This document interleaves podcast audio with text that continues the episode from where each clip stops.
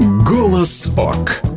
Подкаст про силу и здоровье голоса. Привет, я Ольга Павленко, и это мой подкаст о силе и здоровье голоса «Голос ОК». Мой сегодняшний герой нашел меня на просторах интернета. Ифти, так зовут моего гостя, искал фонопеда в интернете. И мой аккаунт в одной из соцсетей, по счастью, оказался первым в списке. Ифтихор называет сам себя комедийным битбоксером и звукоимитатором. Есть такое устойчивое выражение «человек-оркестр». Это, несомненно, о моем госте и втихоре. Мы говорим о битбоксе. Легко ли стать популярным? Что нужно для того, чтобы уметь подражать различным звукам? Например, звуку автомобиля, цокоту лошадиных копыт или, например, скрипу двери. Какие еще навыки нужны человеку, который хочет продвигать себя в медийном пространстве? И, как всегда, в этом подкасте еще одна неповторимая история о человеке с необычными голосовыми данными. Здравствуйте, Ольга Васильевна, всем привет, меня зовут Ифти. У меня полностью имя звучит как Ифтихор. Я сделал свой такой псевдоним сценический Ифти. Я битбоксер.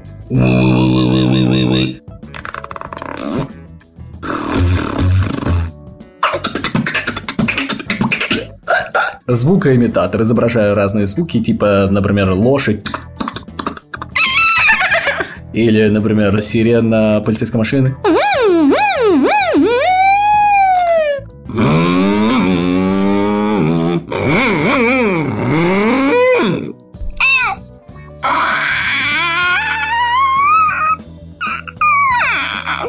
Выступаю на сцене, на корпоративах, на мероприятиях каких-то больших на разогреве у звезд выступаю, типа Елка, Noise MC, Моргенштерн, Хабиб, ну не который борец, соответственно, а который вокалист. Выступал на Comedy Battle на канале ТНТ, на канале Пятница, э, шоу «Талант» называется.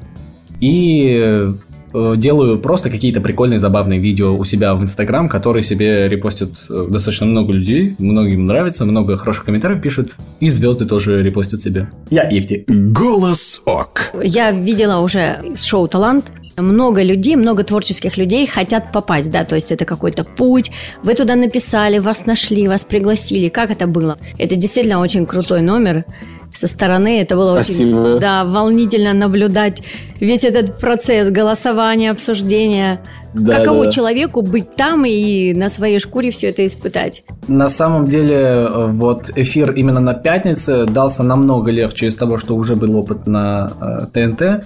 И когда был я на ТНТ, не очень понимал, как себя стоит вести. На эфире пятницы я уже понимал, что должно быть четко э, одно. Это то, что не должно быть изменений твоего поведения в каком-то другом месте и на телевидении. Абсолютно то же самое, абсолютно точно так же можно и нужно себя вести, потому что эту аутентичность э, можно считать, и зрители могут это понимать. То есть зачем строить из себя кого-то, и привлекать какую-то э, аудиторию, если ты можешь привлекать э, ту аудиторию, которая э, солидарна с тем, как ты себя ведешь. Иногда приходили мысли, что, может быть, на телевидении стоит вести себя как-нибудь, не знаю, выпендриваться, типа высокомерно, загадочно, да, но потом я понял, нет, это все, э, возможно, было круто, не знаю, лет 5 назад, 10 назад, но, в общем, это не мой путь точно, вот я что хотел сказать. Мне э, написал кастинг-менеджер и сказал о том, чтобы, ну, в общем, она представила, сказала, откуда она, сказала о том, чтобы я отправил им э, видео на кастинг. И так вышло, что на, этот, на тот момент, когда она мне все это писала, мне было ну, вообще не интересно. Абсолютно. Потому что на тот момент я занимался изучением маркетинга. У меня были большие проблемы с тем, чтобы себя продавать. Решал именно это. Я ежедневно занимался этим. У меня просто... Э, вот я просыпаюсь, начинаю с телефона, перехожу на ноутбук, и вот так просто до вечера э, на кухню залететь, закинуть какую-нибудь сосиску и и вообще было не до этого, абсолютно, до этого эфира. Ну, просто нечаянно вдруг пришла мысль, идея самого выступления. Она мне понравилась настолько, что я, наоборот, захотел. Даже э, жертвуя тем, что у меня и так мало времени на выполнение различных заданий по маркетингу. Все равно я такой, я хочу теперь выступить. И поэтому э, я очень захотел выступить. Только был э, забавный момент, когда они писали, что я там прошел кастинг и так далее. Я такой, круто, а вы как бы мне, ну, оплачивать там будете дорогу или что? Они говорят, ну, у нас обычно участники сами приезжают. И я отвечаю, что в таком случае я не приеду. Хотя раньше я бы такой, нет, подождите, ладно, я сейчас решу. Это все к вопросу там о обесценивании себя. И я сказал, тогда я не приеду. Они такие, хорошо, мы заплатим. Я такой, отлично. Вот как это все проходило. Вы говорили там, что немножко концепцию номера вам там помогли, да, как-то докрутить? Да, мне действительно помогли, потому что я изначально, э, сама идея номера выстраивалась на то, что я говорю, о том, что у меня расстройство э, психологическое. Кстати, если вы там хотите, могу вам скинуть, что это за видео на кастинг у меня было. У меня якобы психологическое расстройство. Называется звуковой гештальт. Я просто придумал, такого не существует. Что э, мне нужно копировать все звуки вокруг, которые я слышу, и я не успокоюсь до тех пор, пока не скопирую. В общем, вот с этим все связано было. А они предложили э, сделать его таким, который он в итоге получился на сцене, сказав о том, что а можно еще трек собрать из звуков. Я говорю, да, можно. Я сидел сидел, думал, как собрать трек, а на них было вот это начало с двумя работниками психбольницы, которые заходят, что-то мне там голову крутят. Они помогли модернизировать номер, и я хочу отдать должное, э, все работники, которые там были, ну, очень классные ребята. Обычно про телевидение принято говорить это телевидение. Но мой опыт, вот два раза я был на телевидении, пока очень хороший что на ТНТ были просто прекрасные люди. Это, ну, помимо того, что они делают шоу, это еще люди просто сами по себе хорошие, так скажем. А, что и на пятнице было точно так же. То есть да. были, был какой-то опыт не такого общения, да, я так насколько понимаю. Опыт не такого общения был э, с людьми не на телевидении. Просто я говорю, что обычно принято так считать, что на телевидении все, ну так скажем, все куплено. Они делают шоу, а, они там, не знаю, нарезают все специально, чтобы выставить тебя в каком-то свете и так далее. Я думаю, из-за того, что я сам снимаю видео и э, работаю над сценариями, над режиссурой и так далее, и так далее, я сам прекрасно понимаю, что такое шоу. И поэтому я отношусь к этому всему очень адекватно. То есть, если бы меня попросили на телевидении, а ты можешь я не знаю, ну, сделать что-то неадекватное, так скажем, просто для того, чтобы был некий резонанс. Я бы сказал, да, могу, потому что э, мне это, во-первых, смешно, а во-вторых, я понимаю, зачем это нужно. Поэтому вот для меня нет такого, что типа, они меня заставили сказать вот так или что такое. То есть я там конкретно говорил, что я не буду говорить. Они говорят, может вот так? Я сказал, нет, так я не буду говорить. А что насчет моего опыта, э, не очень приятного, это был опыт э, на просто выступлениях. Был момент, когда я приехал выступать в Э, Казани есть такое место, Корстон называется. И там был звукооператор, который, ну, просто невероятно негативно встретил меня просто. А на тот момент я еще был сильно неуверенная в себе личность. И когда я пришел туда, я говорю, «Э, здравствуйте, я битбоксер, вот мне там подключиться бы, пожалуйста. И э, он говорит, так, что, кто это? Я говорю, я битбоксер. Он такой, о, я свой микрофон давай даже не буду. Я такой, вау, как же меня встретили круто, просто супер. И все, и там Э, какое-то у него такое пренебрежительное отношение было. И из-за таких, конечно же, случаев, случаев иногда возникает в голове, что, не знаю, возможно, работники технической части бывают э, такими. Но по своему опыту все-таки я вижу, что больше адекватных. И это очень радует. Ифти, хотела вас спросить, как вы пришли именно к битбоксу? Почему так? То есть я, насколько понимаю, у вас великолепный голос. Я послушала, не буду скрывать, много ваших записей на YouTube-канале, о них тоже дальше поговорим. Почему именно так? Я уверен, что всем, чем я занимаюсь, в неком плане я должен моим комплексом.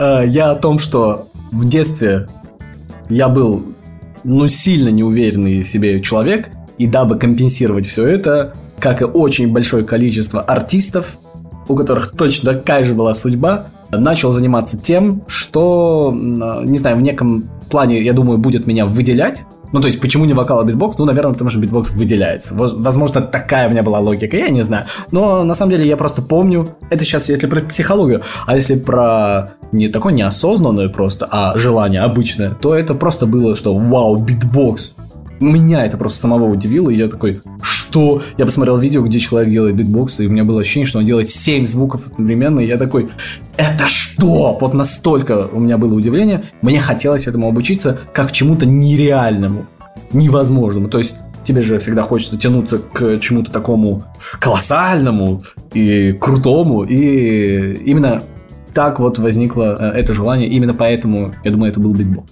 А как вы этому учились? То есть вы учились по записям? Или есть какая-то специальная школа для битбоксеров? Или это что? Или это поиск самого себя там перед зеркалом?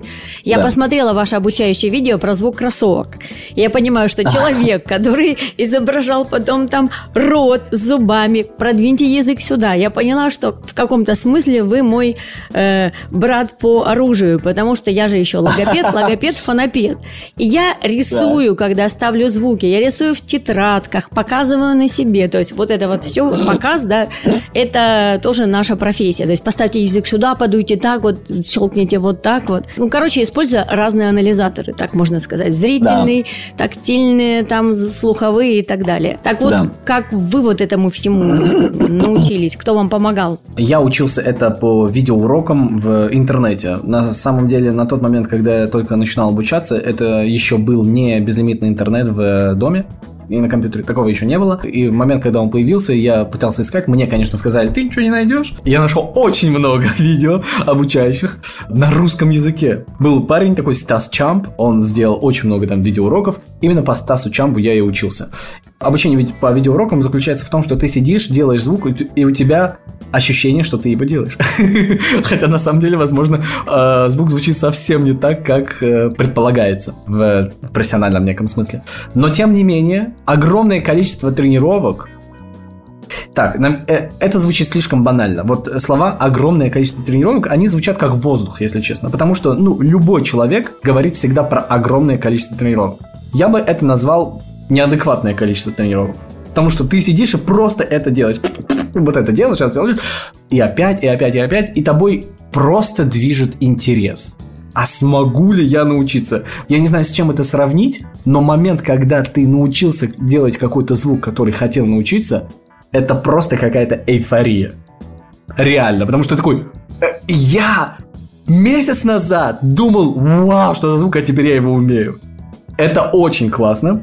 Э, но есть еще некое обманчивое, у меня было так, некое обманчивое мнение, что вот если я научусь этому звуку, я смогу делать такое. А потом ты учишься этому звуку, и ты такой, ну, ничего.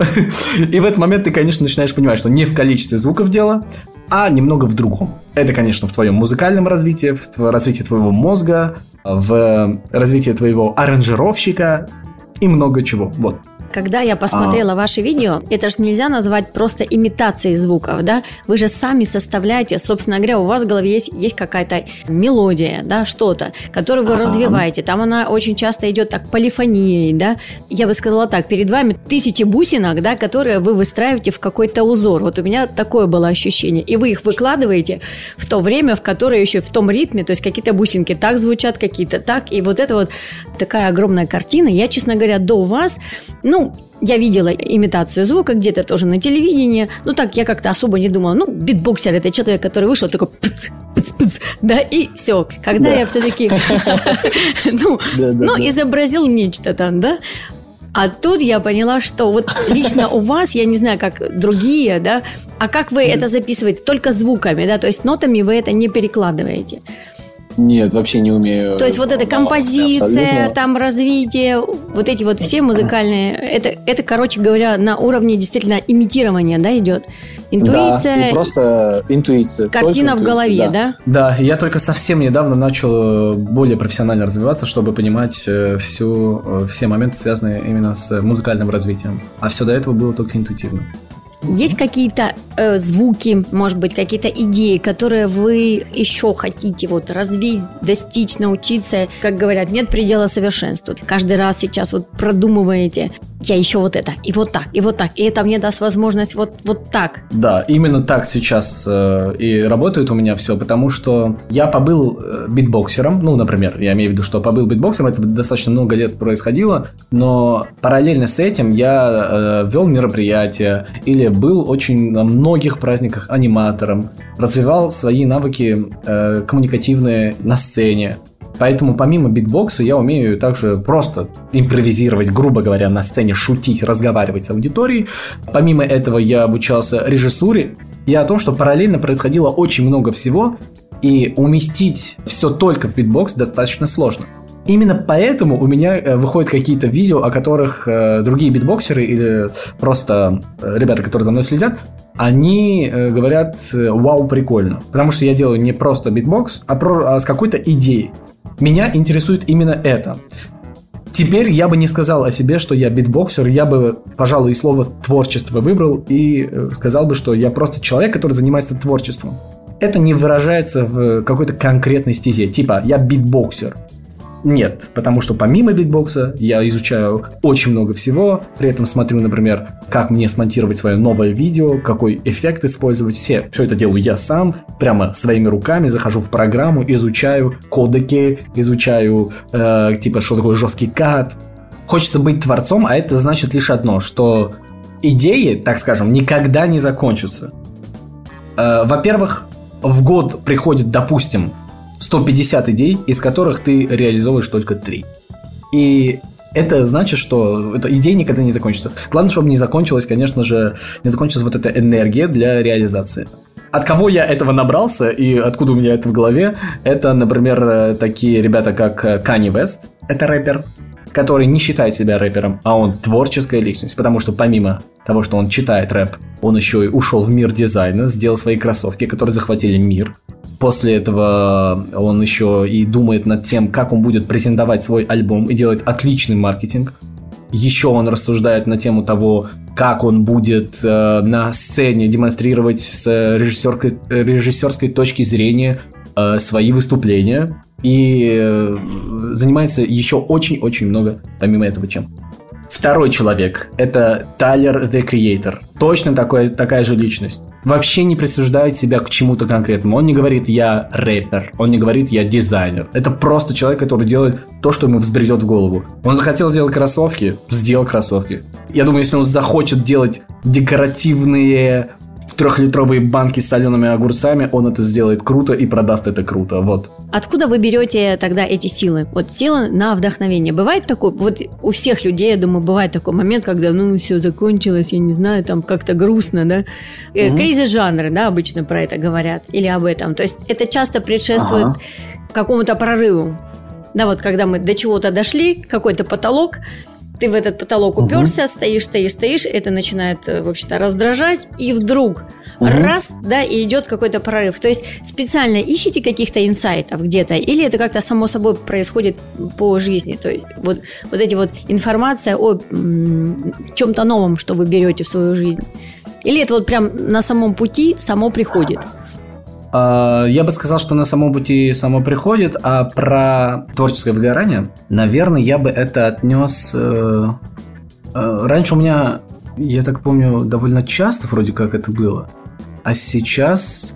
Нет, я думаю, я попытаюсь объяснить, с чем это связано, что сейчас не очень не очень прям часто у меня возникает какое-то творческое выгорание. Я думаю, что это связано с тем, что я слишком много внутри себя выпендриваюсь. Это означает, что я себе ставлю такую цель, которую бы, если бы услышали мои друзья, сказали бы, слушай, да хорош, что ты, ну, что ты, о чем ты говоришь? Давай, ну, что-нибудь пореальнее.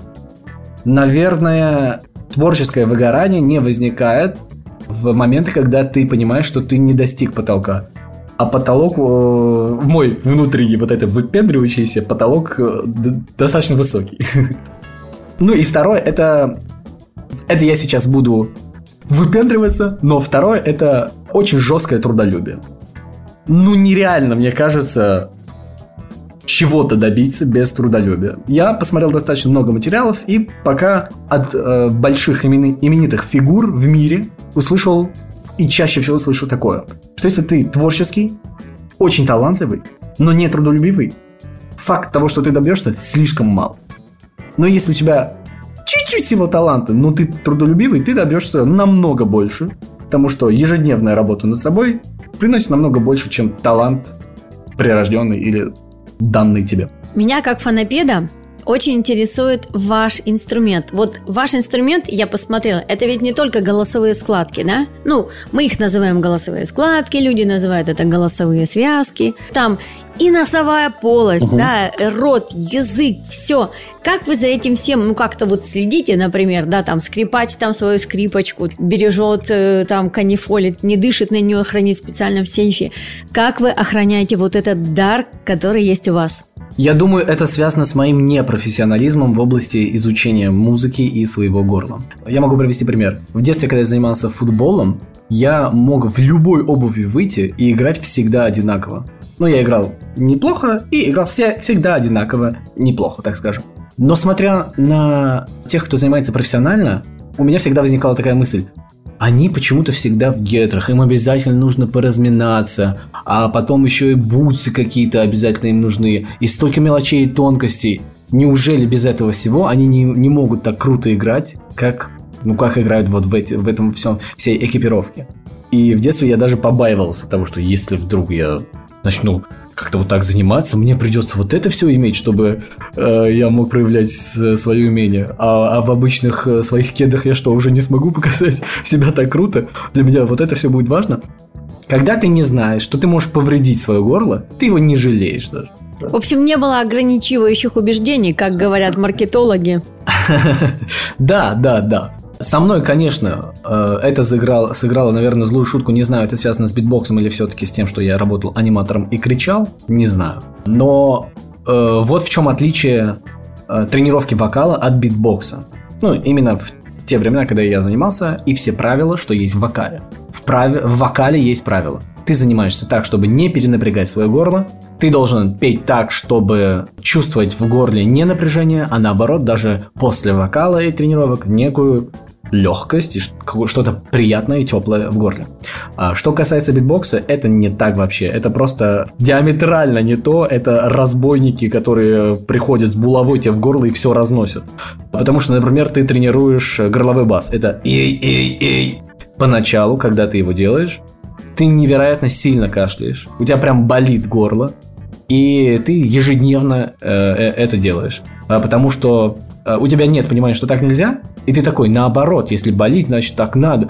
Там проводишь аналогии, например, мышцы болят, значит они растут, вот это все. Я поэтому не знаю с профессиональной точки зрения, как правильно изучать, например, горловой бас. Не знаю. Я знаю лишь э, тот метод, когда ты через э, ну, боль делаешь, делаешь, делаешь, и все, и начинает получаться. Поэтому контролирование различных резонансов Например, как наши там э, пазухи, э, ротовая полость, еще и наша голова, как коробка тоже резонирует. Раньше я этого, конечно же, всего не знал, не обращал на это внимания. Я не понимал, что, оказывается, половина тела человека участвует в том, чтобы э, делать звук. Потому что звук начинается с легких, если еще и с диафрагмой, то практически в животе идет начало всего этого, дальше идут резонансы грудной клетки и так далее, и так далее. Вообще ничего это раньше не знал. Да, там головы, макушки. Не, не обращал вообще внимания. Я просто делаю все. Типа... Мог путаться, делать все что угодно. И просто приходил потом, типа, к... Все. Я не знаю. То есть такой специальной методики там э, своего сохранения голоса пока у вас нет. Я думаю, что у каких-то битбоксеров, которые занимаются обучением, есть, но я не знаю такой методологии.